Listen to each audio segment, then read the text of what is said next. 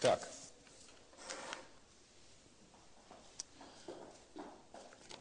Сегодня наша тема, тема нашей лекции – это русский гендер, русский пол. На самом деле эта тема э, вот в той форме, в которой я готовил эту лекцию, вернее, планировал ее. Да, мы отменя... переносим лекцию о русском бессознательном, потому что отменяем в силу ее э, в силу того, что э, мало времени, у нас раньше заканчивается курс, и потом практически все, о чем мы говорили, это было о русском бессознательном, поэтому, собственно, можно и, и так реконструировать все, исходя из предшествующих лекций. А, а вот что касается темы русский гендер и, и пол а, в русском обществе, социология русского гендера, эта тема более Э, актуальная и более интересная. Так вот, готовясь к этой лекции, те соображения, которые у меня были на этот счет и в, в плане спецкурса, я пересмотрел довольно серьезно.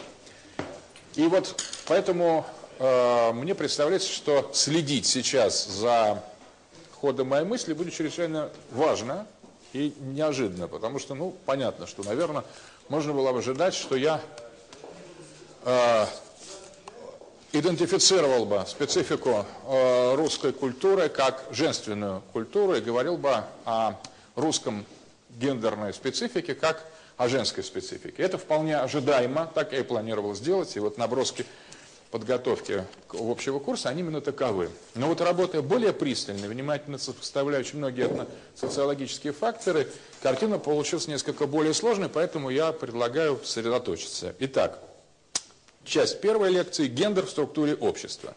Семья как образ мира. Если мы посмотрим, чем являлась э, семья на протяжении всей человеческой истории и чем она является по инерции до сегодняшнего момента, мы э, начнем, э, увидим очень интересные закономерности, очень интересные обстоятельства. Во-первых, семья выделяется из общества – лишь э, довольно искусственно, потому что на самом деле мы дробим общество на семьи.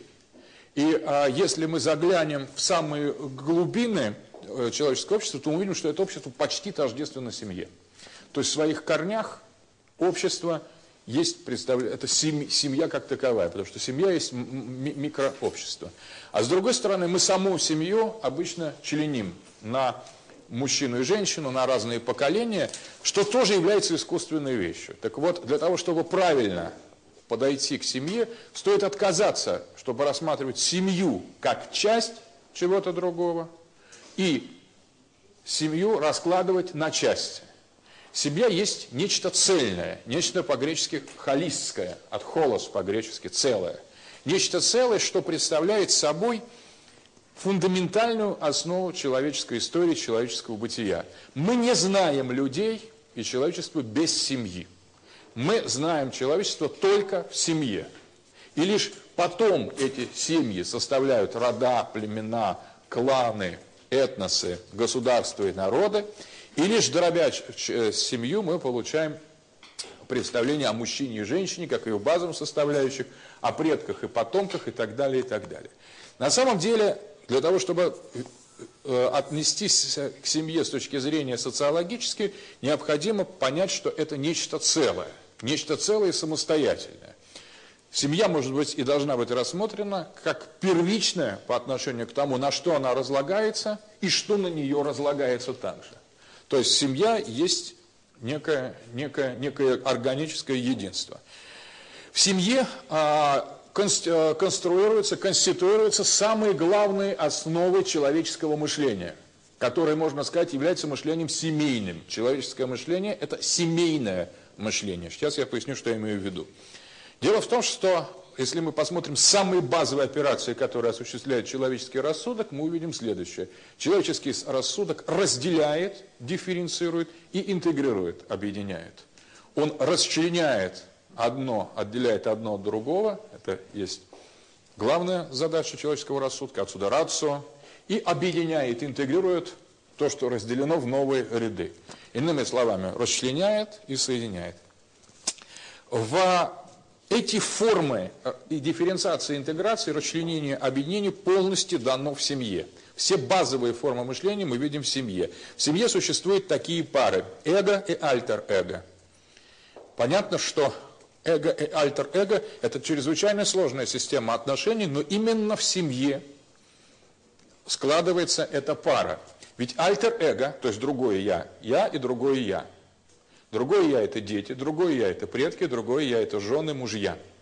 С одной стороны, это не я, с точки зрения, это нечто отличное, но с другой стороны, это явно нельзя сказать, что это уж совсем там, не я. Значит, это одновременно частично и я. Эго, альтер-эго. Поэтому этот баланс эго и альтер-эго в семье первичен.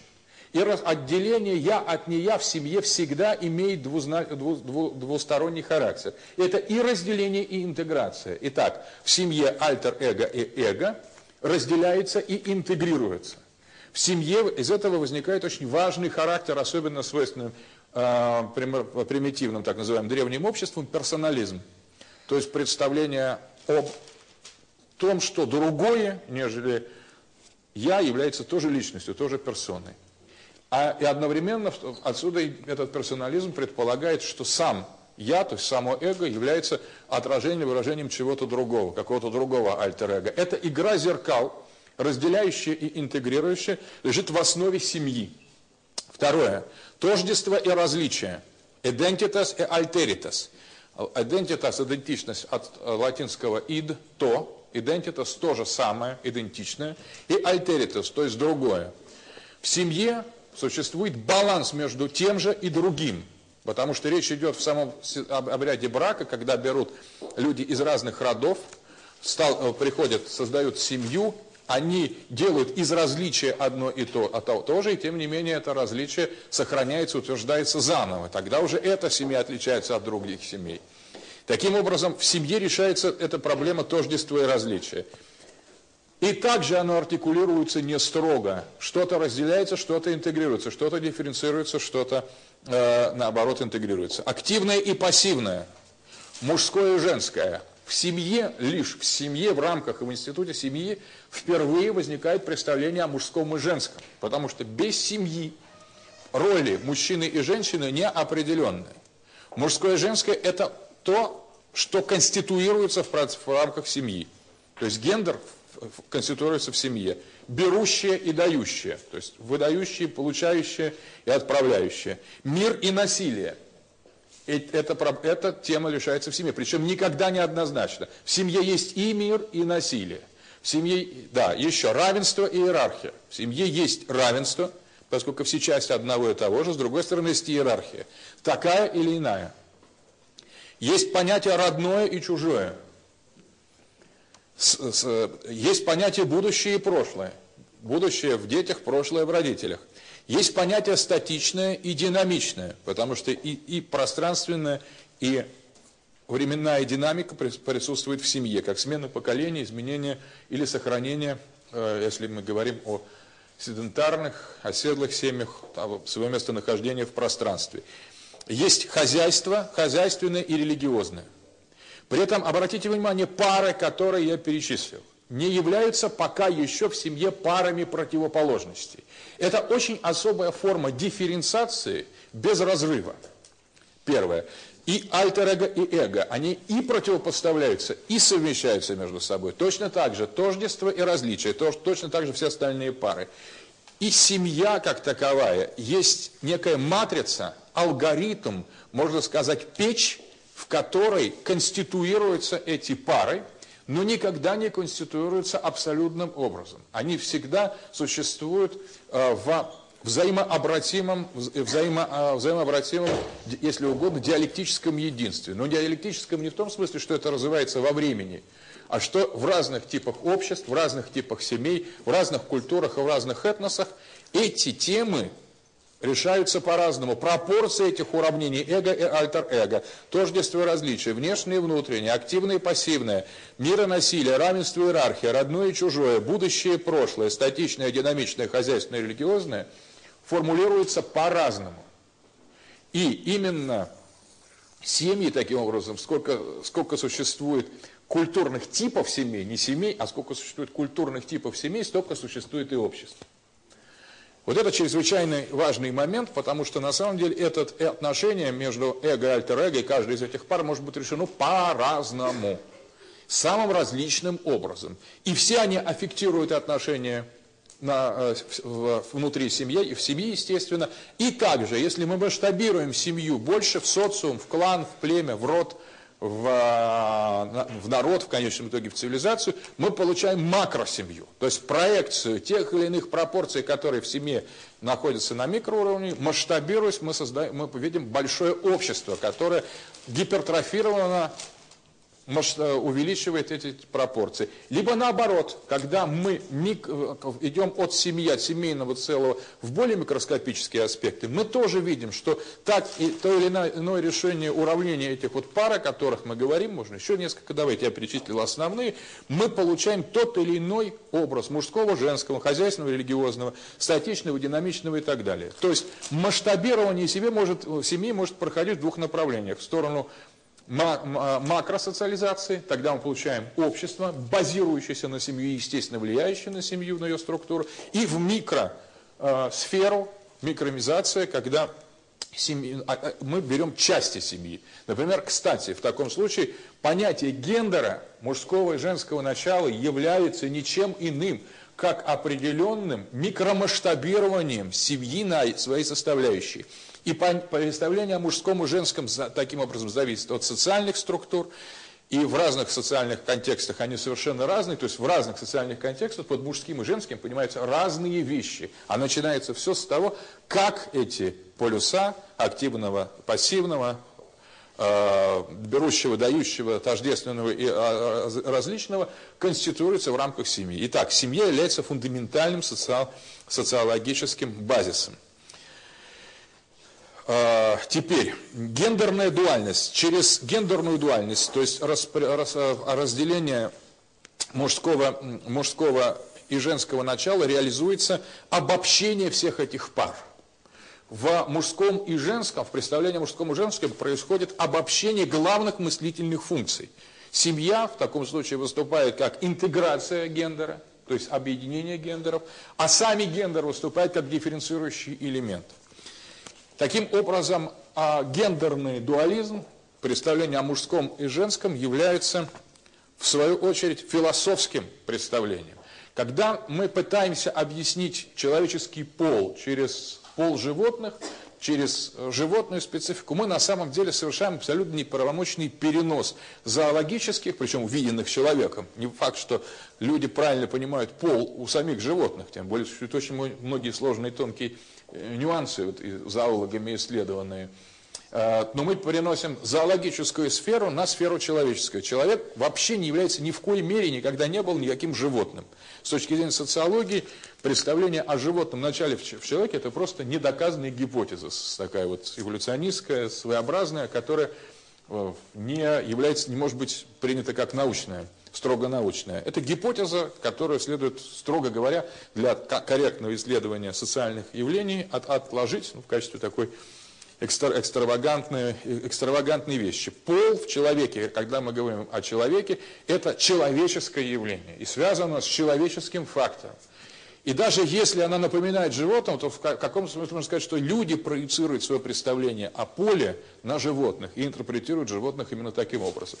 Что думает о поле, как чувствует и понимает пол животный, мы в принципе не знаем. Поэтому говорить о о том, что в основе человеческого гендера является и лежит животное начало, совершенно неверно. В основе человеческого гендера, и в том числе в основе распределения ролей мужчины и женщины, лежит философская, интеллектуальная деятельность человеческого общества.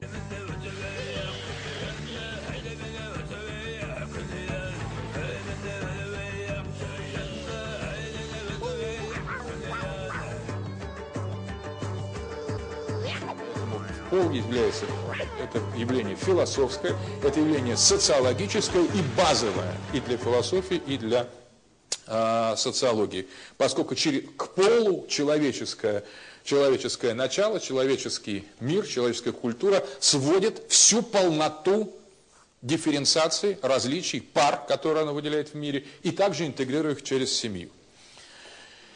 Семья андрогинна. И вот здесь очень-очень важно, э, можно сказать, э, мы уже говорили, семья первичнее, чем мужчина и женщина, и можно сказать, что семья конституирует собой андрогина, то есть полноценно человеческое существо. Вот вспомним легенду у Платона, который говорил, что люди были некогда сотворенными едиными, потом их половинки разделились, и они ищут друг друга э, для того, чтобы восстановиться. Это ощущение ностальгии, с которой связан гендер, это в первую очередь ностальгия. По чему? По семье. Э, человеческий пол есть ностальгия по семье, Ницше на это, по этому поводу шутил, что все в женщине загадка с одной разгадкой. Это разгадка беременность. А, в этом есть такой глубокий смысл, если взять от социологическую эту истину, потому что в, интегрируясь в семью, ну и в мужчине, кстати, недалеко э, ушли. То есть семья есть, э, э, семья это цель реставрации андрогената. Андрогената как социокультурного философского явления. То есть в андрогенате происходит такое отождествление различного, которое полностью соответствует изначальному, наиболее глубокому синтезу в семье.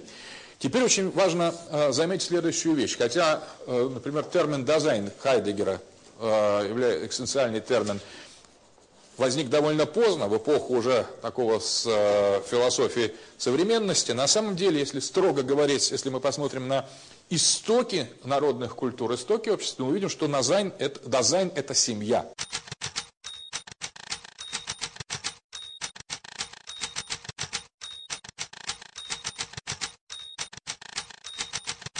Это никогда не индивидуум.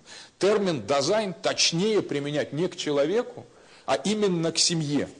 То есть к тому, что имеет ярко выраженное женское и мужское, сверхвременное через родовую связь поколений и пространственно фиксированное в той или иной социальной сфере э, локализацию. Поэтому фактичность, если уж говорить, Хайдегер очень любит термин фактичность при определении дизайна. Так вот, фактически мы знаем только человека семейного. Человека несемейного мы встречаем как определенную аномалию, как человека постсемейного, бывшего семейного человека, недосемейного человека, еще предсемейного человека или антисемейного человека. Но человек как таковой, вот как, как он дан нам соци, социологически и по своему ну, такому принципиальному феноменологическому статусу, это человек семейный.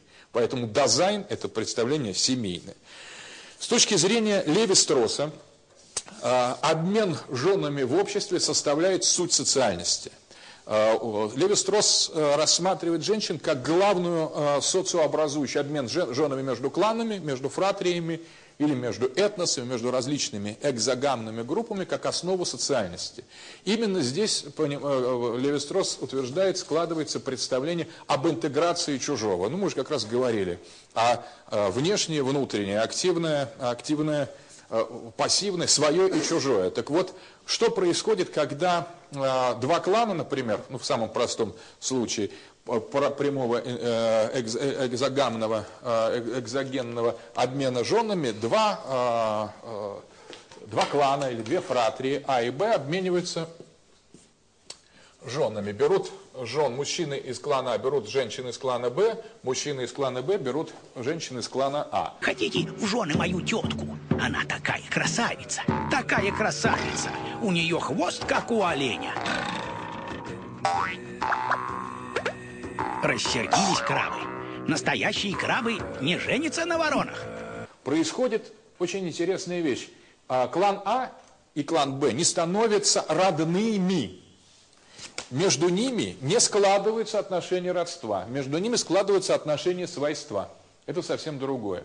То есть родственники, родные родственники жены клана Б для э, мужчин клана А и для всего клана А становятся свояками.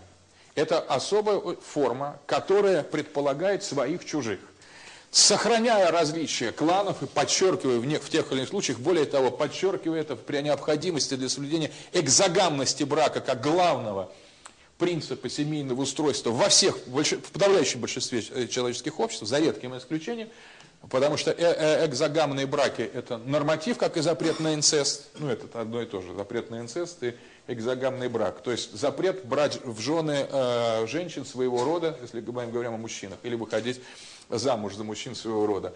Выходить замуж надо всегда за мужчин другого рода. Так вот это разделение, необходимое для соблюдения правила запрета на инцест и экзогамных браков – Э, таким образом разделяет и подчеркивает различия двух родов. И одновременно они становятся родственными. Вот на основе этого баланса между родными и своими, чужими, но своими, которые породнены искусственно через брачные ритуалы, происходит формирование интегра... интегральных обществ и более сложных обществ, и также этносов. Это главный процесс по леви в процессе этногенеза и социогенеза понятие перехода от родства к свойству, то, что происходит в рамках семьи, брачных, брачных, брачных процедур, брачных процессов, является социогенетическим, главным социогенетическим процессом.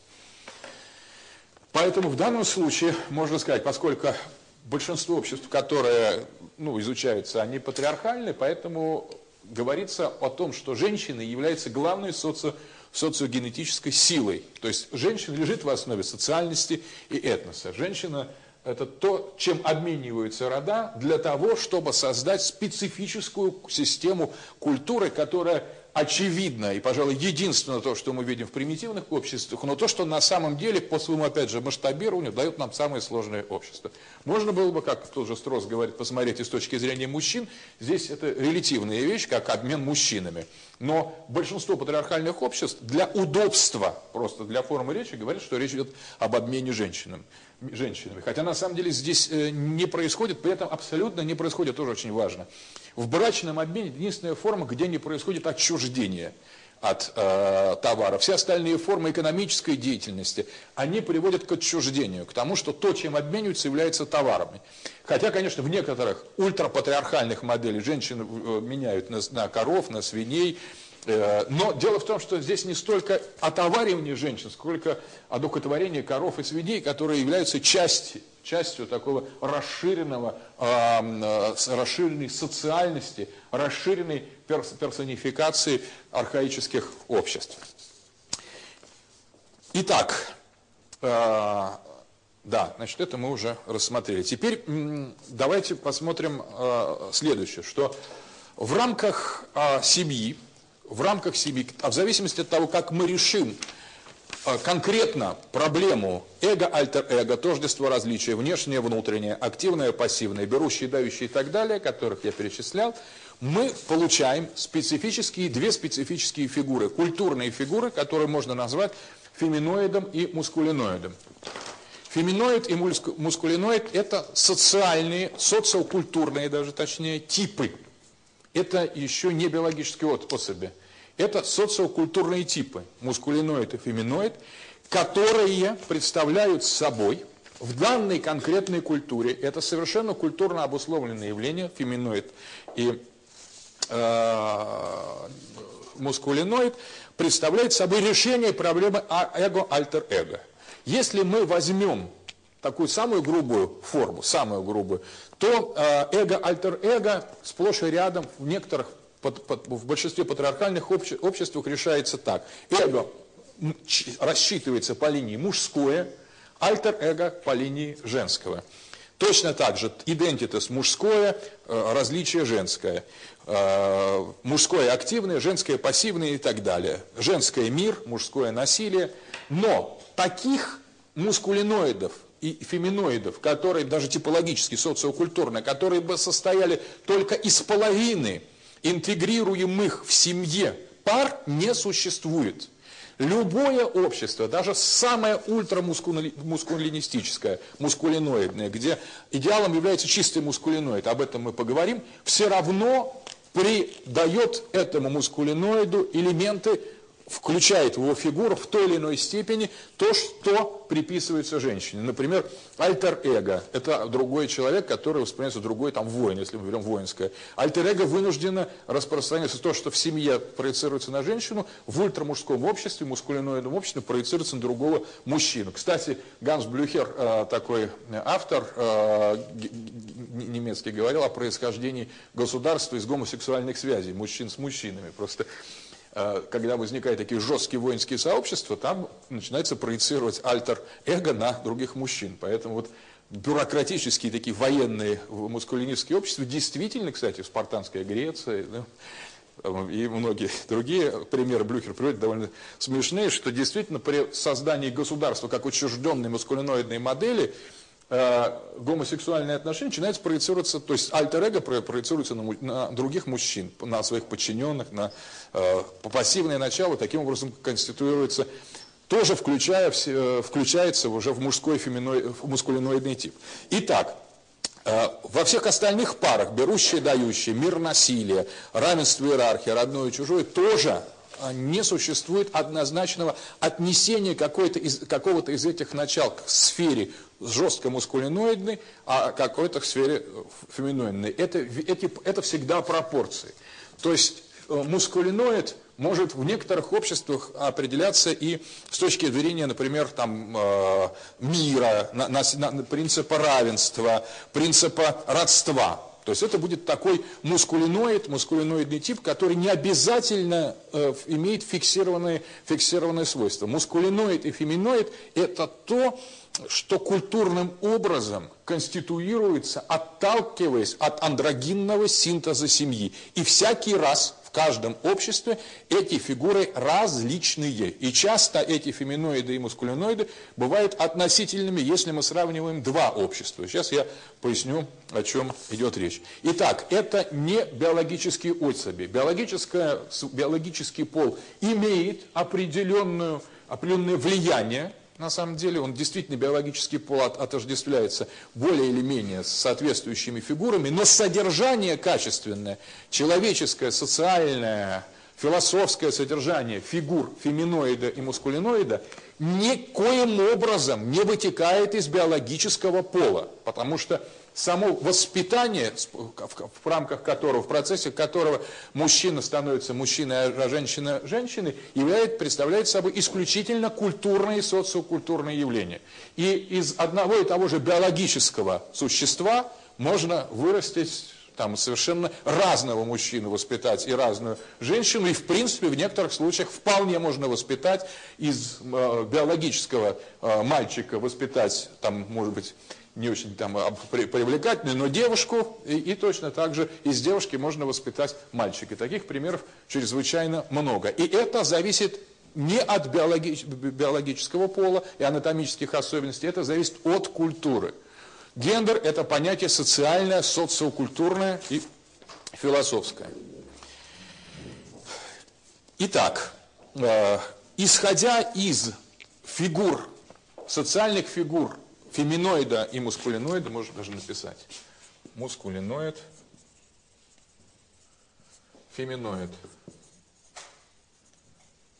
В зависимости от того, как решается эта первозадача, разложение андрогинной семьи на два типа, и как этот тип содержательно и качественно описывается, возникают различные общественные модели, таких как моногамия или полигамия, полигиния и, андроги, э, и э, полиандрия.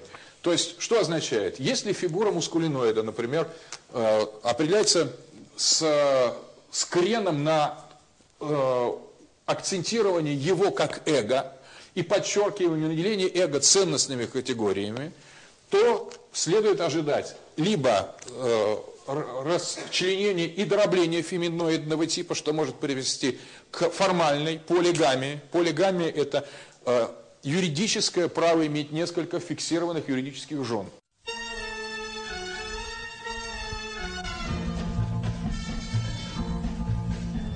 Если б я был султан, я б имел трех жен, и тройной красотой был бы окружен. Но с другой стороны, при таких делах столько бед и забот. Ах, спаси Аллах! либо к фактической полигинии. Полигиния – это а, не осуждаемое обществом, но не фиксируемое юридическим образом сожительством, регулярное сожительство одного мускулиноида с несколькими феминоидами. Ну, одного мужчины, так условно, с несколькими женщинами. Полигиния. Существует также полиандрия. В, в ряде обществ существует точно такой же. Если мы дел, ставим, э, ослабляем ценностное значение феминоида, то, соответственно, у, у женщин может быть много мужских э, таких поклонников одновременно. Она может сожить с несколькими мужчинами. Есть в некоторых обществах матери локального и матрилинейного свойства, которые несправедливо и неверно называть матриархатом. Об этом можно подробно. Матриархата как такового мы не знаем. Мы не знаем власти женщин. Об этом я скажу чуть позже. В некоторых обществах э, матри... сильной матрилинейной линии, можно сказать, феминоидных обществах, разрешается брак одной женщины с некоторыми мужчинами. Фиксированный юридический брак. А еще чаще встречается то, что называется полиандрия. Наличие не многих мужей, а многих мужчин. То есть э, сожительство одной женщины с некоторыми мужчинами. На самом деле это свойство такой культуры, где феминоидность и мускулиноидность конфигурируется иначе, нежели в случае э, моногамных или э, полигамных браков, где э, мускулиноидность ценностным образом окрашена и отождествлена с, с например, с эго, если брать эту пару. В, таким образом, того, что можно называть там дамы легкого поведения в каком-то смысле могут выражать в себе специфический культурный аспект – архаической полиандрии, об этом, кстати, в Кагавадгите идет, там, помните, у пяти братьев было э, пандавов, была одна жена, которую похитили еще другие братья, Кауравы, с которыми началась война на Курукшетра и вся Бхагавадгита. Таким образом, и в мифе, и в социальных устройствах неких матри... Э, сильно феминоидных обществ, матрилинейных и матрилокальных – и в нашем бытовом поведении, на самом деле, такая простая вещь, как ветреное поведение женщины, отражает некую специфическую культурную, семейную, э, социогенетическую ориентацию. При этом интересно, что в, патриархальном, э, в патриархальных культурах со, э, полигения даже моногамных, полигения приветствуется или допускается, а вот полиандрия, наоборот, жесточайшим образом подавляется. То есть одно и то же а, от, отклонение от, например, нормативной моногамии может трактоваться по-разному. Это с этим связано в значительной степени именно различие конституирования мускулиноидных и феминоидных фигур в каждой конкретной культуре. Ну, более-менее с этим разобрались. Теперь пол у русских в срезе, в срезе межэтнических отношений. Мы подходим сейчас к феноменологической попытке а, обозначить, какова же структура русской семьи, начале русской семьи. А, по, совершенно очевидно, что благо, какова эта семья, какова ее, каково ее содержательное наполнение, такие будут представления о русском мускулиноиде и русском феминоиде. Здесь э, из нее, из семьи, семья всегда первична. Мужчина и женщина вторичен по отношению к семье. И э, здесь мы можем просто исторически посмотреть на ту э, социальную, социокультурную идентичность, которая, с которой сопряжена русская, традиционная русская семья. Значит, э, что совершенно, пожалуй, очевидно, что для русской семьи, по крайней мере для того славянского ядра, который лежит в основе а, русского общества, русской, русской культуры, мы разбирали его на предыдущих занятиях с разных точек зрения, нормативной является оседлая земледельческая семья. То есть русская семья относится в своем изначальном архетипическом значении, это семья оседлая. Это семья, связанная с непосредственной фиксацией в пространстве. Второе, это семья земледельческая. То есть, это, это огромное значение э, имеет для социокультурного определения. Земледельческая семья – это та семья, которая добывает пропитание искусственным образом от того, что не то, что растет, что надо собрать, не то, что бегает вокруг, что надо убить, поймать и съесть, а то, что сеется своими руками – и то, что как э, скотоводство выгуливается на своих пастбищах. То есть дом, при, при, прирученные домашние животные и посеянные культурные растения составляют форму пропитания русской семьи. Это фундаментально отличает русскую семью в первичном историческом восприятии. Мы встречаем только таких русских. Мы не знаем других русских. Русские, может быть, были когда-то, а может быть, никогда не были охотниками и собирателями. Те русские, которые появляются в историю как русские, являются оседлыми хлеборобами. Других мы не знаем никаких русских. Соответственно, семьи эти русские, с хозяйственной точки зрения, оседлые земледельцы, которые между собой и природой имеют уже очень существенную прослойку культуры. Культуры пашин, потому что что такое пашня? Это еще не сам человек, но это уже не дикая природа. Это то, что находится промежутком между природой и культурой. Пашня, огород.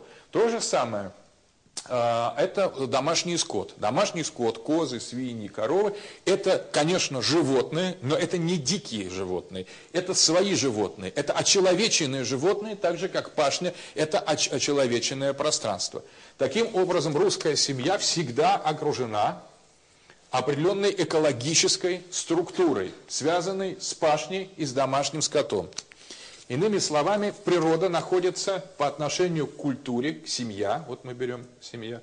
Природа, чистая природа, скажем, природа, дикое пространство и дикие животные, то есть в своем и подвижном, и статичном варианте, находится через определенную границу. Соответственно, э, у, у такой семьи возникает опосредованное отношение с природой, с природой, и именно эта зона, зона э, земледелия, зона домашнего скота становятся основным жизненным миром этой семьи, который в значительной степени и создает ее структуру и э, распределяет ценностные, ценностные моменты. Здесь следует обратить внимание, что в такой тройственной системе культура, то есть чисто человеческая, отчеловеченная и уже далекая, нечеловеческая, возникает ощущение нюансности определенной, что между природой и людьми существует, с одной стороны, некая промежуточная сфера, зона, очень важная с точки зрения социокультурной, но с другой стороны и существует непосредственная связь, то есть не, не прямая, а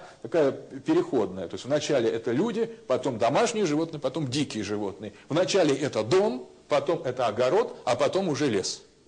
Таким образом, э, да, где, где это, на, какой, в каком пространстве эта э, землепашеская семья обитала? Она обитала на ровном пространстве. Ровное пространство является для наших семей нормативными. И это еще пространство, имеющее воду. Это речное водное пространство.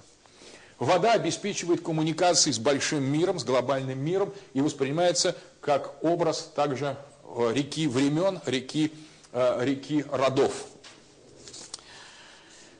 А, теперь, а, интересно, что еще какова а, семья древ, древ, древних русских поселений. Вот наш крупнейший социолог, основатель русской социологии Сковалевский, который изучал этно, этнические, этносоциологические, этнологические проблемы, говорит о том, что первичная семья древних славян представляла собой общину братства или общество задруги. Это очень интересная вещь. И другой чисто родовой семьи мы не встречаем. Считается, что первичные формы семейного, организации семьи у э, охотников и собирателей представляют собой мигрирующие кланы, где все распределяется по родам. То есть один род и с другим, они тоже, конечно, род с родом обмениваются женами, без этого не было вообще общества, но основная система хозяйственной жизни опирается на род. Это родовое устройство. У славян мы уже не видим вот того кочевого рода, по крайней мере, в организации семьи. Семья – это семья большая раз, и семья, которая живет рядом с другими семьями. Это очень важно. То есть здесь возникает идея, что практически родовых деревень в Древней Руси в современности нету. Всегда существует Э, э, э, деревни Задруги, где землепашцы не, из нескольких семей, из нескольких родов сосуществуют. Между ними, конечно, возникают и коллизии, нельзя говорить, что речь идет о таком уже полном, полном взаимопонимании, но речь для того, чтобы обеспечивать новую пахоту, недостаточно института только, только рода. Поэтому мы встречаем не столько родовые семьи, сколько совокупность нескольких семей. Таким образом, это семьи, живущие с другими семьями. Отсюда берет свое начало понятие общины, верви или мира. В начале верфь еще рассматривается как семья, но на самом деле на, практически в первых уже исторических упоминаниях XI века и уложениях, а, в частности в правде, в правде Ярославля, под верой уже понимается община. То есть не только родовая, но э, хозяйственная, дружеская община, где есть несколько семей. Таким образом, это, э, э, это представление о, об семье и семейном быте предполагает сосуществование в рамках нескольких семей. А, это очень важно. Теперь, что является очень таким эм, досадным досадным белым местом в нашей истории, что мы не точно знаем структуру свойства у русских. То есть как организовывались э, браки в древних русских э, семьях. Было очевидно, что соблюдался принцип экзогамии, запрет на инцест, но это общее место. Но а, наверняка, судя по таким косвенным признакам, существовали системы тех отношений, которые в рамках одного племени, одного, одной и той же этнической группы предопределяли благожелательность э, или благодатность одних браков с одними родами и, скажем, запретительность других. Вот это тоже очень, очень такой интересный момент, который пролил свет на структуру русского гендера. Это, к сожалению, мало изучено, либо просто недостаточно э, обращали внимание на этот аспект. Если внимательно посмотреть, может быть, мы найдем дополнительные, э, дополнительные данные, потому что благодаря такой дешифровке структуры определения преимущественного свойства, то есть какие рода между собой лучше и там, номинально легитимно Э, обменивались э, женщинами. Из этого, например, э, Леви Строс выстраивает свою фундаментальную картину о интерпретации индийских мифов Северной Америки. Мы этого, к сожалению, очень мало знаем, но он изучал реально существующие архаические племена. Нам мы говорим о исторической реконструкции. Теперь, что важно, что семья, которая предполагает ведение совместного хозяйства и наличие других семей, получает возможность самого сбалансированного развития гендерных отношений. Э, вот такое оседлое землепашеское культурное ведение хозяйства предполагает баланс мужского и женского начала. То есть в самом хозяйственном цикле и в социологических условиях древнеславянской семьи нет предпосылок для развития ультрамускулиноидности или гиперфеминоидности. Здесь существует баланс, то есть это семья андрогинна. Это семья, в которой не, э, не происходит некого э, жесткого перекоса в сторону, например, патриархального господства мужчины. И все данные от, о патриархальных семьях, когда к жене уже действительно стали, начинали относиться как к предмету, это свойство более поздних эпох. Очень интересно что настоящее отчуждение и таваризация, превращение женщин в товар, это свойство более, э, более скажем, более поздних государственных, государственных трансформаций, когда патриархальность начала становиться уже такой догмой общесоциальной изначальная крестьянская семья сбалансирована. Об этом и пишет, кстати, Ковалевский, наш социолог. Ходячее мнение, пишет он, о полном порабощении жены в патриархальную эпоху совершенно не согласуется с фактами, которые можно на основ... установить на основании изучения древних законодательств, в особенности славянского. Жена была не рабой своего мужа, а его подругой. И это явствует самым несомненным образом из той роли, которая принадлежит ей в семейном культе. Земля, э, именно жена считалась носительницей родовых традиций, она, с ней были связаны роды, с ней были связаны многие похоронные обряды у древних славян. Поэтому можно сказать, что и часть религиозных, религиозных обрядов в дохристианское время выполняли в этих семьях э, женщины. Все это не могло не э, сказаться на общей структуре э, русского гендера. Так, теперь э, вот интересный момент. Да, ну можно сказать, что образы такой про матери, они даны в э, историях про предков скифов, э, об Оре, женщины, э, духи Днепра, которая была змеиногой, то есть у него вместо ног были, был змеиный хвост, с которой сочетался, сочетался Геракл и породил скифских царей. Интересно, что точно такая же о дочери, дочери воды есть предание в нартовском эпосе от Зераси, которая была дочерью, дочерью Дон Бектыра, водяного царя, и вот это, она тоже превращалась в, в разные различные существа, была зооморфной. В частности, русская история о, о жар-птице – это точное повторение сюжета из нартовского эпоса о порождении нартов от э, Дзерасы, которая была дочь водного царя. Итак, род связан с, с водой с, и с женским началом. Род, э, как мускулиноидный принцип в русском язычестве, окружен рожаницами – феминоидностью. Вот род и роженицы, которые иногда изображаются на русских узорах с двух сторон э, оленя или рога, рогатого человека, или сами они являются оленицами, как у многих, э, у многих зооморфных изображениях феминоидного начала. Вот это сочетание одно, одного мужского начала и двух женских с двух сторон, или парных – а, э, симметричных это, картин, это все воспоминания о фундаментальной, некая схема семейного устройства древности. Теперь несколько замечаний о межэтническом контакте. Я тебя к месяцу сватать не пойду. И не надо. Я сам пойду, все сам сделаю. Сынок, ты что? Да, я сказал. Ой, что же скажут соседи? Такая, скажем, можно, если использовать термин э, Макса Вебера, тот тип, который мы писали, представляет собой идеаль-типус. Идеальный тип. Идеаль-типус – это то, что вычленяется на базе большого э, анализа конкретных ситуаций, но ни с какой конкретной ситуацией не совпадает. То есть это нормативное некое видение феноменологии русской семьи с очень сбалансированным мускулиноидным феминоидным началом.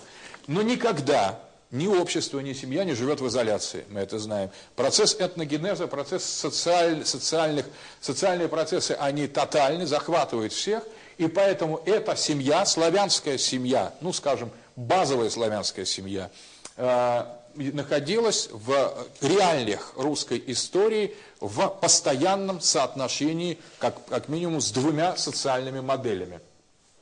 Скажем, с, одно, с одной вот и с другой. Так. Лучше так.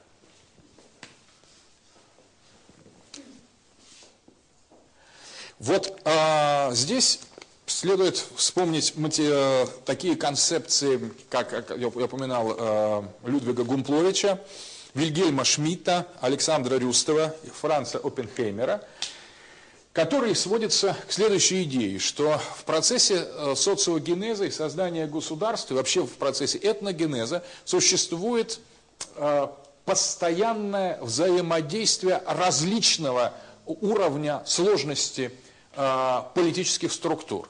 Существуют более активные этносы, более агрессивные, более, ну можно сказать, более и более структурированные и дифференцированные, где дифференциация доминирует над интеграцией, то есть э, это иерархические э, этносы, этносы, можно сказать, мускулиноидного типа, такого повышенного мускулиноидного типа, которые оказывают влияние на остальные этносы, которые по сравнению с ними являются более феминоидными или более сбалансированными.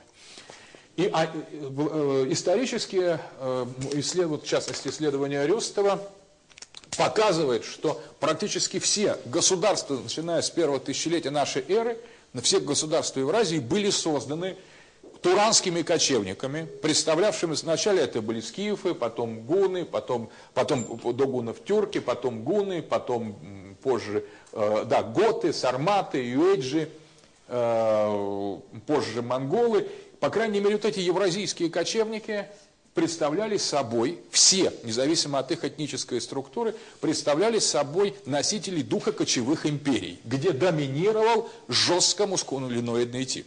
У этого мускулиноидного типа евразийских кочевников всегда существовал shortage, дефицит жен. Это связано с разными, с разными гипотезами, ну, по крайней мере, а, наличие, постоянное преодолевание на коне Э, гигантских расстояний, общая агрессивность культуры, желание быстро захватить то, что плохо лежит, присвоить и съесть, дикая неприязнь к физическому, долгому, долговременному труду состав, состав, составляла особенно, особый мускулиноидный тип кочевых, кочевых империй Турана. Добро пожаловать. И вот пришел Шейдула к большому мудрецу. Ты прожуй сначала, а потом проси совет. Мне жевать лень, мне лень, понимаешь? Так вот в чем твоя беда.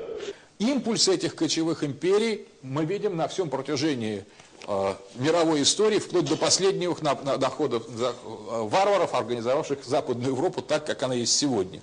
На самом деле вся история последних двух, двух, двух тысяч лет, причем Рюстов и э, Опенгейм, э, Опенгеймер говорили о том, что это было еще там за несколько тысячелетий. Но я беру самые такие осторожные, скорректированные э, Вильгельмом Мюльманом э, данные о том, на протяжении какого времени эти мускулиноидные культуры доминировали над всеми остальными. Таким образом, если мы вспомним историю русских, русских семей, русских деревень, мы видим, что русские практически в изначальный период своей все являются данниками степных империй данниками вот этих туранских мускулиноидных племен, которые забирали у них продукты, которые русские семьи выращивали, и жен. Тоже очень важно, жены отходили, как правило, туда же, куда и продукты. То есть этим э, мускулиноидным, мускулиноидным кочевникам, у которых был недостаток, дефицит женщин, но избыток, переизбыток мужской агрессивной силы, отсутствие каких бы то ни было обязательств, они быстро приезжали, всех там убивали, все отбирали, брали э, женщин и опять куда-то отправляли. Женщины постепенно умирали, там, они в этом сложном э, путешествии, и они новых находили где-то э, в, в этих таких вот оседлых семьях. Вот между оседлыми и кочевыми племенами складывается приблизительно одинаковая модель симбиоза. Носителями культуры выступают оседлые племена, носителями государственности и политической власти э, кочевые. В русской истории это точно повторяется абсолютно, вплоть до того, что в определенный момент вот этими кочевыми пришельцами становятся сами киевские князья их дружины, и все повторяется. Но здесь уже межэтническое соотношение, например, кочевников степи и оседлых древних славян, предков древних славян, сменяется на классовое расчленение. Таким образом, первое этническое напряжение, когда были два по сути дела, два общества, одно кочевое, другое оседлое, оседлое платило дань кочевому, потом смещ, смещ, сплавляются, интегрируются в одно.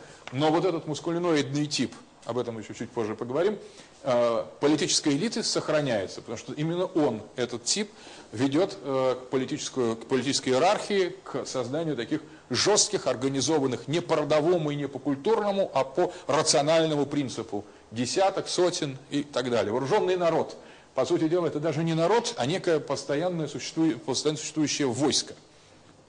А здесь, даже если это войско, это всегда ополчение. Два, два типа. Но, таким образом, отношения между похитителями жен и отбирателями продуктов питания и э, семьями древнеславянскими приобретали такой характер.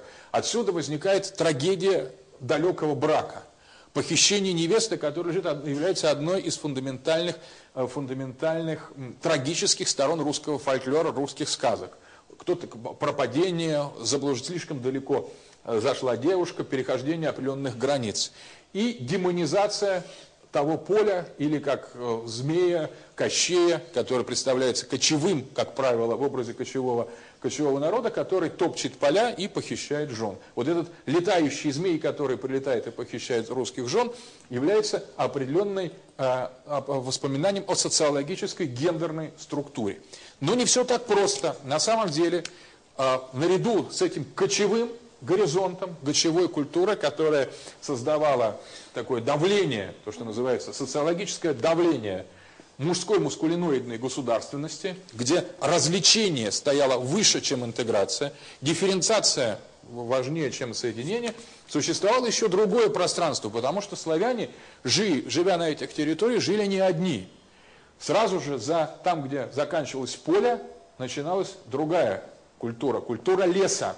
Финно-угорские народы, которые проживали на этой территории в огромном количестве, на, э, особенно к северу от, э, от Киева и к востоку, и к, э, к востоку, и к северу. Поэтому традиционно в, в огромном количестве славянские протосемьи, такие базовые идеальтипус семьи, существовали наряду с другой культурой, которая была культурой собирателей и охотников. Финно-угорская культура – это культура собирателей и охотников.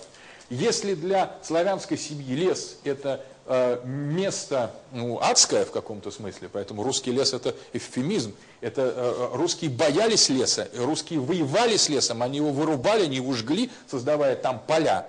Они вели в каком-то смысле такую колонизационную войну с лесом то те, кто жил в лесу нормальным образом, собирая грибы, ягоды, ловя белок, это были, был совершенно другой народ, с другим социологическим устройством. И семьи у него были другие.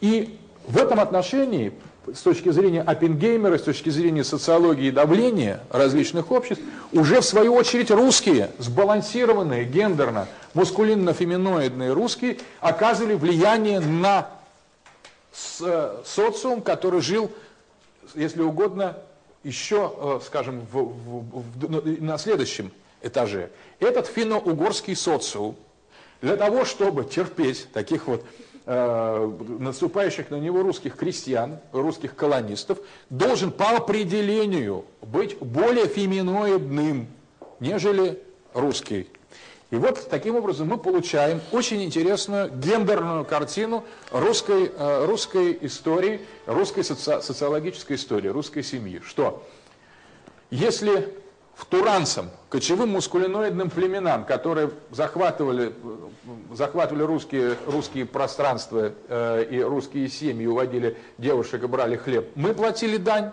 и в том числе дань женщинами, то здесь наоборот женщины отсюда русские брали. Вот тот, те смешанные браки, поскольку здесь мужчины были послабее, чем уже русские, которые были послабее, чем мускулиноиды, мус, мускулиноиды э, великого Турана. Я тоже хочу в свою ерангу жену привести.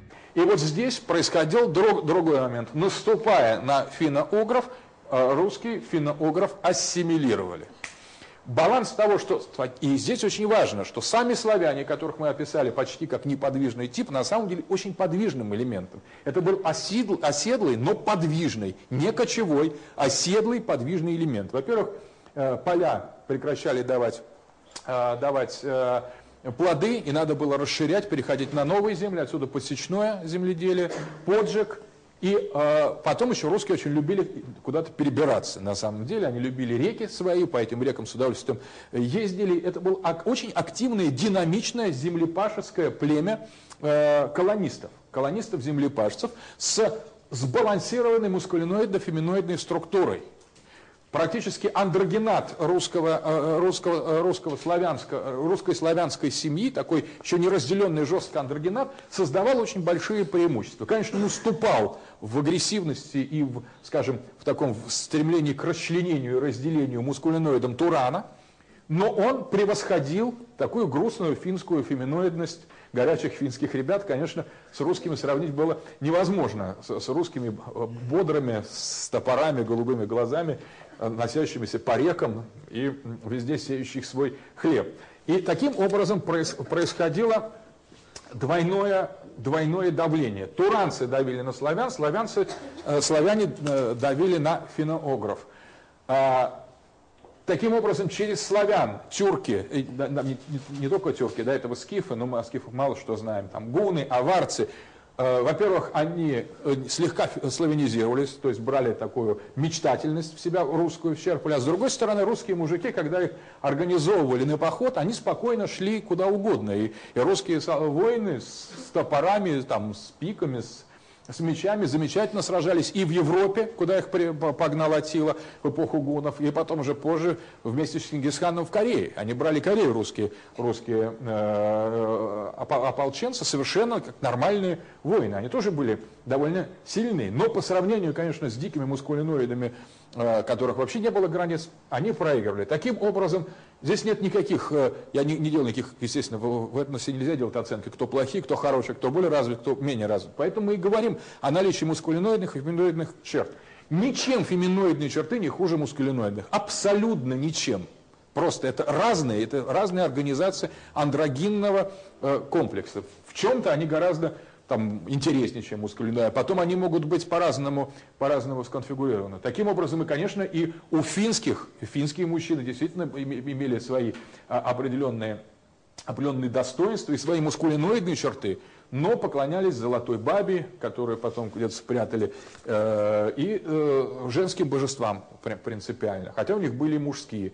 Но вот этот феминоидный стиль финно-угорской культуры, не матриархальный, а феминоидный. Там есть именно мужские, мужские боги, но они ведут себя часто довольно там, дружелюбно или, наоборот, нервно, как женщины. Но не с такой э, истребляющей, всеистребляющей волей железной, как туранский, туранский, э, э, туранский тип культуры. Конечно,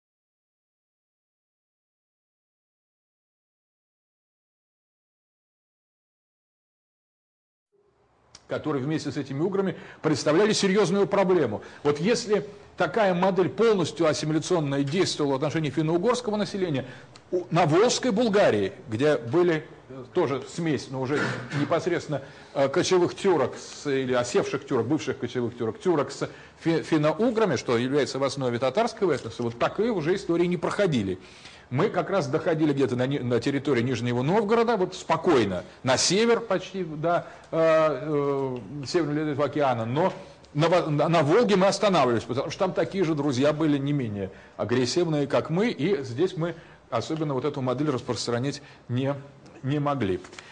Вот это двойное давление, да, но что любопытно, что э, беря женщин э, из э, фино, ну не только оттуда, конечно, и и русские в основном женщины, но беря большой процент ассимилируемых финно, финно-угорских женщин, русские впитывали в себя феминоидность. На самом деле, все больше и больше. Они э, свои, своими, своим сбалансированным маскулиноидным феминоидным типом укрепляли, или, скажем, немножко оттеняли тюркских, э, тюркские э, племена, но сами впитывали регулярно феминоидность. Поэтому финно-угорский да, с, с матерями приходили определенные традиции, родовые, э, родовые традиции. Язык оставался, этих семей оставался славянским, а кровь постепенно менялась. Поэтому на самом деле вот это э, огромное количество финск, финское, финно-угорское море, в котором э, активно действовали славяне, которые в свою очередь были морем для тюрок, которые лишь заходили в это славянское море со степей,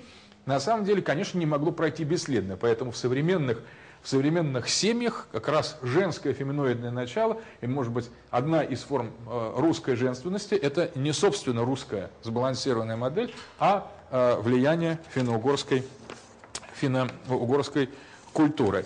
Но можно сказать, что существуют вот эти две, две крайние формы такие и в русском фольклоре, в русской традиции. Например, крайним мускулиноидом таким отрицательным является, как я уже говорил, это Змей Горыныч. А была она до того красивая. Ого! Что не стал он ее сразу есть, а решил жениться. Причем горы для русских считались демоническими местами. Кощей бессмертный. Кощей, а э, э, демонизированная феминоидность это Баба Яга. Одинокая дама, живущая в лесу. Ты что, не знаешь, кто я? Я же Баба Яга, злая и коварная. Да только старая стала.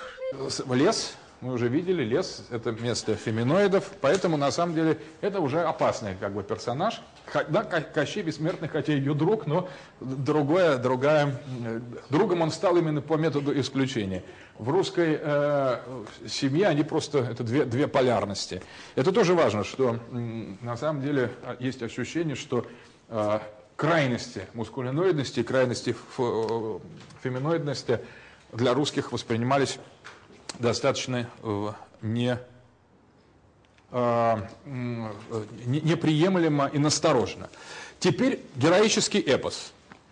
Вот если принять такую э, гендерную реконструкцию классического русского, русской семьи и, соответственно, русских культурных архетипов, то можно сказать, что этот баланс наверняка, несмотря на то, что уже кочевников давно, ну, там тысячи лет, тысячи лет нас не преследует, с финны уже почти все интегрировались, ну, большая часть финно-угорцев и стали нами самими, мы уже не можем себя от, отличить от них, то э, это, несмотря на то, что все это давно прошло, тем не менее, это составило некую глубинную парадигму русского гендера. Очень важно, что вот если мы говорим о, о русском понимании мужского и женского, даже сегодня влияние этой изначальной картины, этого идеальтипуса русской семьи на нас это влияние огромно, если не решающее. Вот именно приблизительно так, достаточно парно, достаточно сбалансировано, достаточно интегрировано, андрогинно, с таким с закосом, может быть, в феминоидность такую, в то, что называется подкаблучничество, и с э, таким опасением по отношению к э, более жестким, более скажем, структурированным системам, откуда наше антизападничество и, в частности, неприязнь кавказцев, которые, которые на самом деле носители вот этого более мускулиноидного типа. А я просто объясняю бытовые э, социологические стереотипы. Э, все это мы встречаем, на самом деле, и одновременно готовность к межэтническим бракам. И, причем в основном каким межэтническим бракам? В основном русские девушки выходят замуж за э, представителей какого-то друг, другого народа, как правило, более такого активного и агрессивного. Например, Западная Европа может вполне выступать в качестве таких вот, э, скажем, потомков этих же самых туранских кочевников. Но где-то э, и русские там молодцы, тоже себя в обиду не дают. Хотя э, статистика показывает, что смешанные браки, межэтнические браки русских мужчин с нерусскими женщинами на несколько порядков, просто в несколько, в несколько раз меньше, чем межэтнические браки русских женщин с нерусскими мужчинами. В этом заключается возможность, возможно такое вот воспоминание о той циркуляции феминоидного начала, которая от финно-угорцев через славян переходил к кочевникам. То есть готовность а, откупиться в конечном итоге там, э, женским началом от каких-то наседающих людей, отправить партию куда-то вот в мускулиноидный мир, в степь, в качестве вместе с Данию, там, с чем-то еще, с налогами, возможно, лежит в психологии, психологии э, э, русского социума, русского гендера. Теперь мы подходим к такой теме, как героический эпос и маскулиноидность в русских былинах. Есть э, в русской истории и, в, соответственно, в русской культуре то направление, которое, конечно, демонстрирует изобилие мускулиноидного начала. Это, мы уже немножко говорили, когда кочевой принцип или мускулиноидный принцип жесткой дифференциации оказывается внутри русского общества, не извне, не в степи, а в Киеве. Можно, поэтому отсюда многие следуют нормандской теории, что пришли такие вот кочевники, только кочевники рек, норвежцы, либо по Гумилеву и э, Вернадскому кочевники предки осетин, аланы, роксоланы, завоевали Киев, построили, подчинили славян, которые стали платить им дань, а сами уселись и постепенно довольно быстро ославянились. Действительно, имена первых э, князей звучат как-то совсем не по-славянски, и, и стиль, самое главное, не как-то далеко, вот стиль поведения демонстрирует явные мускулиноидные черты. Смотрите, князья приезжают, начинают воевать сразу. Тут же на Византию пошли, тут же захватили все, что только можно. Начали потом немедленно друг с другом воевать. Это резкий контраст с тем спокойным, неспешным бытом э, э, рус, русской семьи. В этом есть, в этом гендерном отношении, в этой агрессии, которая приходит с Рюриком э, и, кладет начало Киевской Руси, есть что-то не русское принципиально, не русское, не славянское. Может, оно и они назывались русскими как раз вот эти вот пришельцы из, из Турана. Иными словами, мы имеем э, в начале государственности резкий резкий рост мус мускулиноидного начала в таких довольно жестких, а акцентированных, акцентированных чертах. Это и поведение княжеской элиты и дружины, это и создание более жесткой, более четкой, более дифференцированной, более упорядоченной в правовом смысле государственности. и, соответственно, создание иерархизации общества, потому что семейные э, задруги, семейные общины – управляемые домочинами и выборными старостами, они несли в себе такой демократический характер, совместный, коллективный, солидарный демократический характер русских семей, русских общин. Это было связано, кстати, с отсутствием и доминацией мужчины. Эта общинность, она проецировалась на то, что нет какого-то одного начала. И в семье нет, и в общине нет, и выбирали э, домочинного, э, который возглавлял более-менее эти большие семьи. Выбирали потом домочинницу, чаще всего это была жена домочинна, но не обязательно.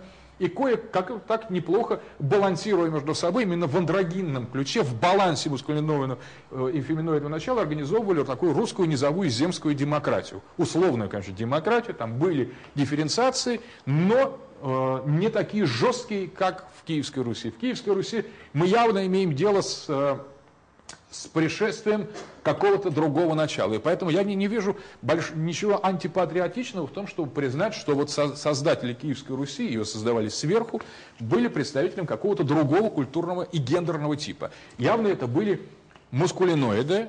И э, что любопытно, что богатыри, которые, которых мы видим в русских былинах, которые описывают как раз, хотя они были сложены позже, но описывают они именно киевский период, мы видим эти богатыри, это чистые мускулиноиды. Они уже, как правило, имеют э, русские имена, но их все поведение, вся их модель поведения, их этика резко контрастирует с нашими гендерными архетипами, являющимися базовыми для э, русской культуры. Ну, во-первых, они кочевые, они все время ездят.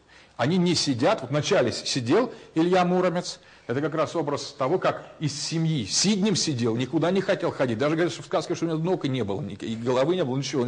Действительно, и пришли калики перехожие, калики перехожие, опять такие ходящие, какие-то кочевые товарищи зашли к, э, к, к Илье, напоили его пивом. Он, видимо, не пил. У него же, говорит, ты принеси нам выпить пиво из, из погреба. А он сам не соображал. Говорит, у меня ни рук, ни ног нет. Ну, за пивом ты сходишь. Сходил за пивом.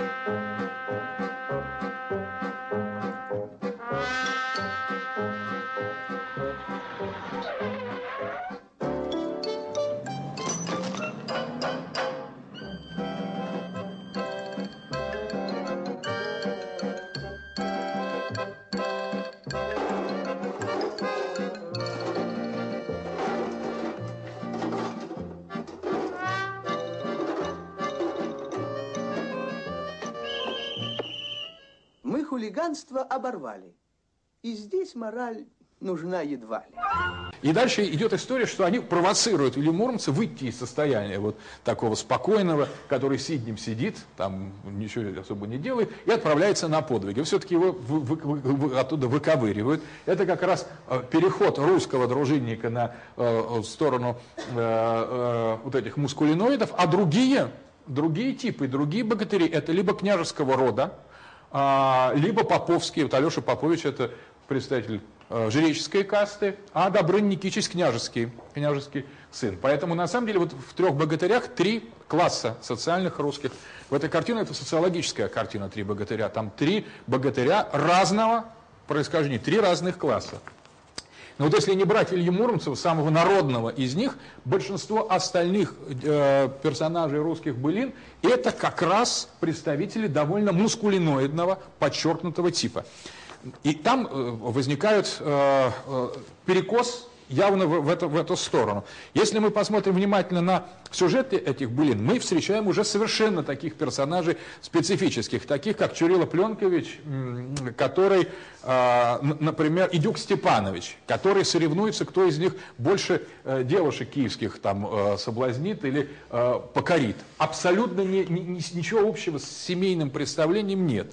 Это отдельный уже оторвавшийся от семьи мускулиноид, который не является членом семьи. Вот Чурила Пленкович и Дюк Степанович это на самом деле либертарианцы, такие плейбои, которые только ходят и всех подряд соблазняют. И даже э, пытались соблазнить э, Чурила Пленкович э, жену, э, супругу, царицу, э, князя, князя Владимира Апраксию. Ну, это былинных персонажей, естественно, все это.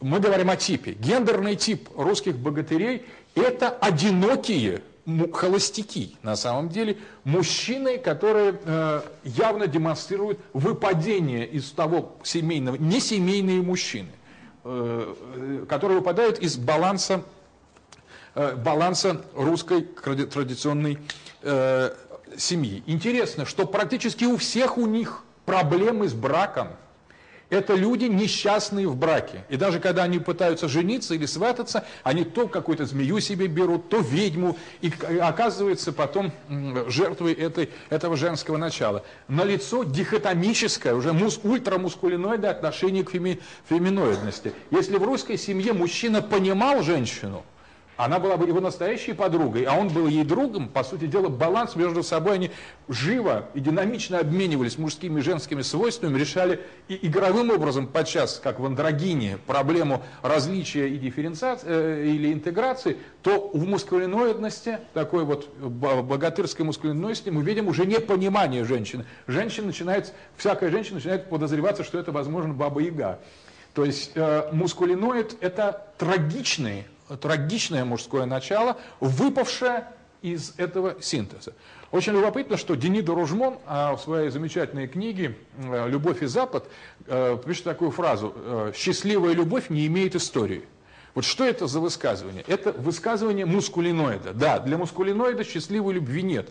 Он слишком отделился от изначального семейного синтеза, и вот это он разбирает на примере э, легенды об Тристане и Изольде, что любой брак в этой ситуации является какой-то ненужной конвенцией, в браке э, ничего интересного не существует, а существует э, перспектива некой трансцендентной мускулиноидной тяги к отсутствующей э, женскому началу, что лежит в основе не только западного европейского рыцарства, именно такой ультрамускулиноидный тип, но и вообще западноевропейской культуры, которая ставит проблему пола как проблему – для западных людей пол – это проблема.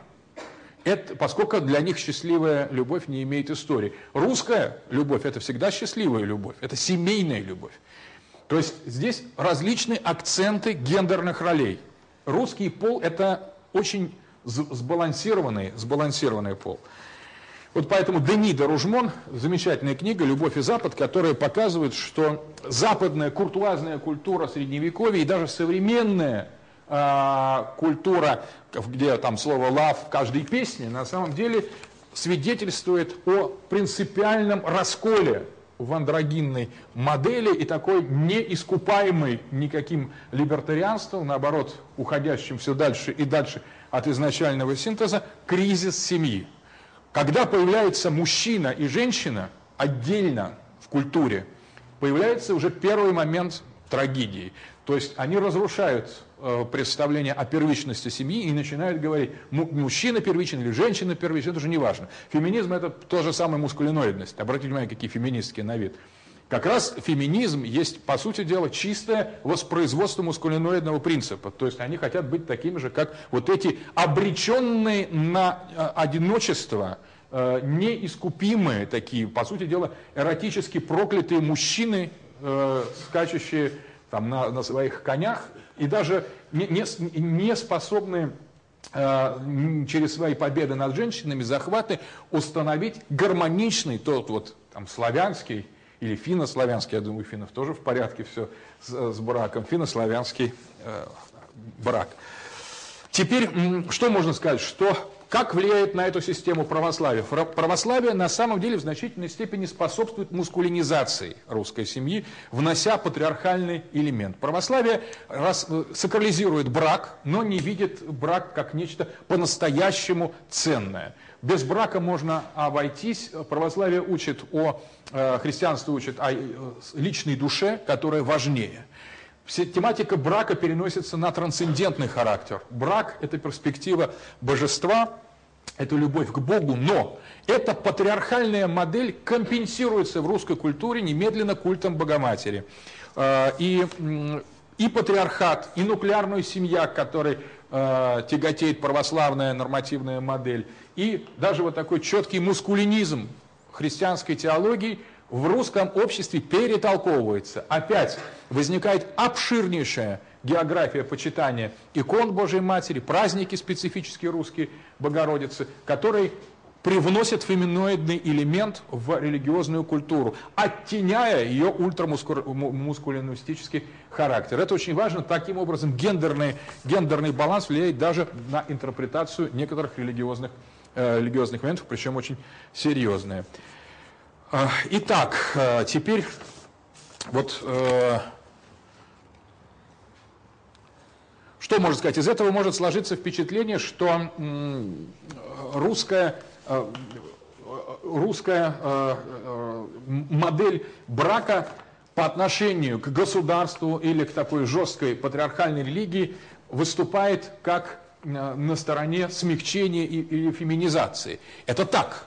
Но обратите внимание, здесь вот что, что э, э, любопытно, что это не просто фем, феминоидность. Когда мы говорим о вечно русском, в, вечно женском в русской, в, русской, в русской культуре, об этом в XIX веке и в XX веке очень многие говорили, Эвиге Вайблихе, а, вечно женская, вечная женственность, то мы имеем дело в значительной степени с реакцией. Вот что лежит не на поверхности. Вот в чем ошибка представления русских как чистых феминоидах.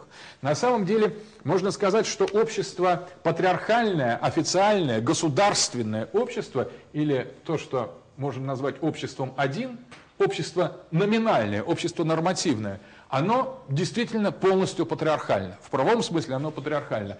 А общество 2, русское общество 2, то есть то, то, как его понимают семьи, то, как его понимают глубинные парадигмы русского гендера, оно не э, матриархально, оно на самом деле становится таковым матриархальным только в ответ на ультрапатриархальность общества 1. То есть общество 2 выступает как феминоидное лишь исключительно в полемическом диалоге с обществом один, один как мускулиноидное. Наше общество рационально четкое, жесткое, дифференцированное, государственное, механическое, классовое. И э, общество 2, как общество русского гендера, выбирает эту женственность, на самом деле, для того, чтобы полемически смягчить ультрамужественность. Но это не значит, что оно женственно. Вот в чем и заключается самое, а, а, самый интересный вывод из сегодняшней лекции, что женственность русского общества или представление о русском, а, о русском начале, о Руси как о женском женской личности является в значительной степени ответной реакцией, что если бы мы, условно говоря, сделали, осуществили эпохе, вынесли бы за скобки общество один и просто бы рассмотрели, как русская гендерная модель распределилась бы сама по себе, скажем, без этого давления внешней или внутренней государственности, мы увидели бы не э, женское начало, не феминоидность, хотя ее элементы, конечно, где-то могли быть, а мы бы увидели как раз сбалансированный женско-мужской андрогенат. И вот тут надо сказать, что э, когда появляется тема э, женского начала, появляется в нашей культуре, как становится в центре нашей культуры, вместе с нашей философией.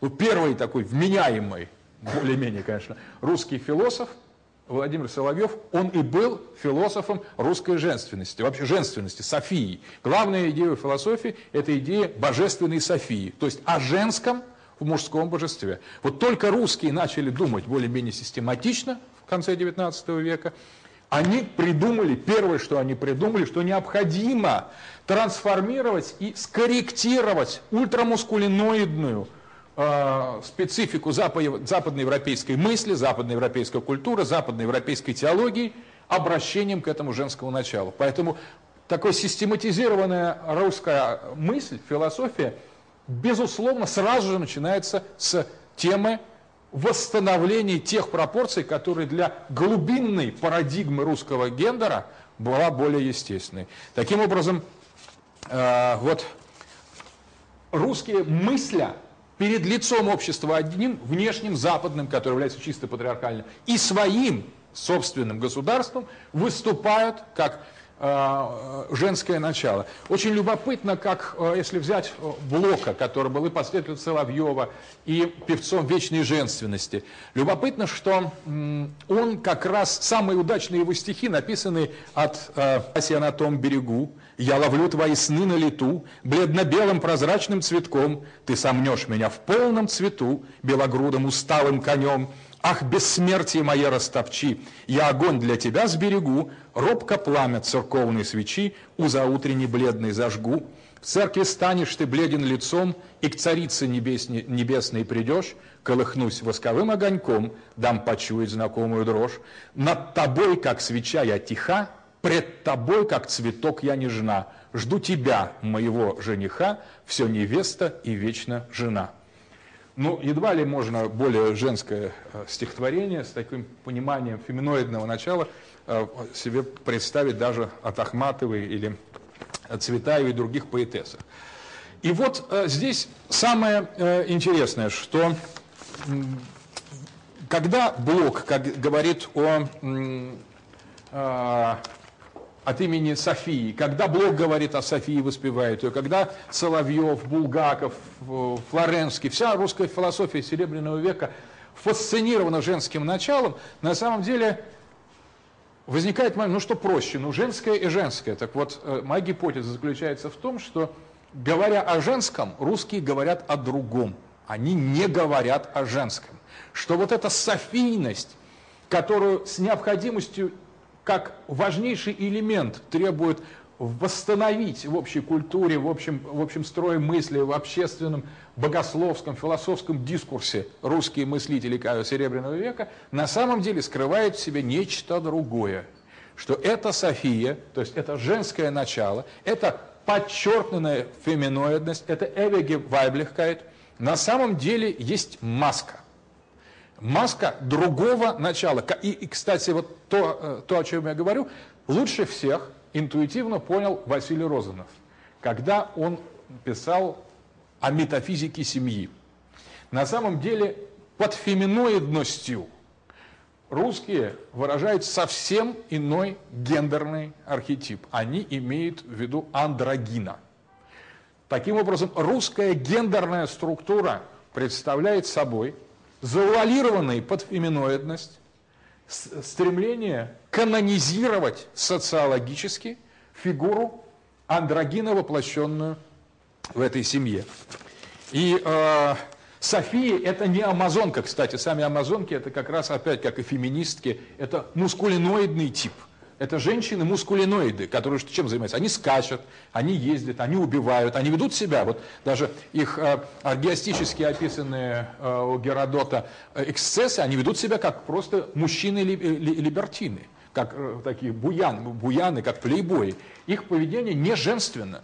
Поведение амазонок мускулиноидное. Это не матриархат, это наоборот успехи патриархата по вытравливанию всех женских свойств из э, анатомических женщин. А плюс операцию по отрезанию груди еще добавляют э, к этому а, именно мускульнизационный характер.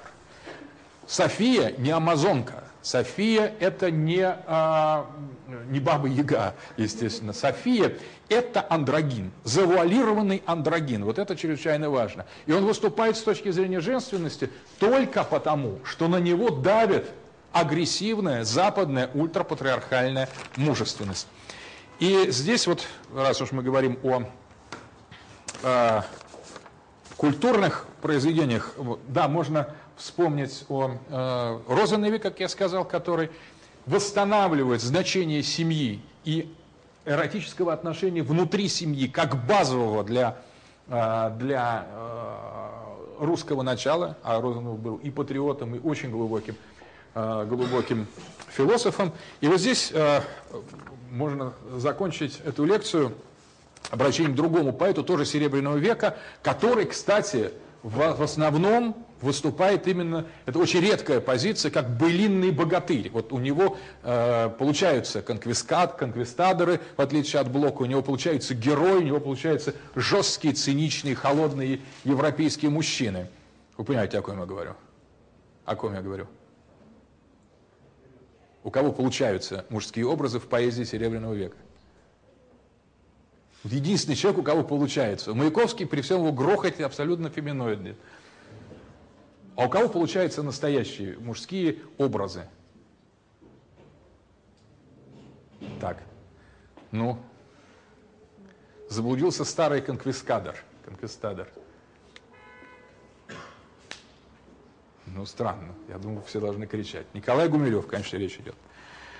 Так вот, я закончу стихотворением Николая Гумилева, который в этом смысле выражает, быть может, таким образом реконструируемый гендерный архетип или идеаль типус русского. Тебе никогда не устанем молиться, немыслимо дивное Бог-существо. Мы знаем, ты здесь, ты готов проявиться. Мы верим, мы верим в твое торжество. Подруга, я вижу, ты жертвуешь много, ты в жертву приносишь себя самое. Ты тело даешь для великого Бога, изысканно нежное тело свое. Спеши же, подруга, как духи, ногими, должны мы исполнить старинный обет, шепнуть, задыхаясь, забытое имя и, вздрогнув, услышать желанный ответ. «Я вижу, ты медлишь, смущаешься, что же? Пусть двое погибнут, чтоб ожил один, чтоб странным и светлым с безумного ложа, как феникс из пламени, встал Андрогин».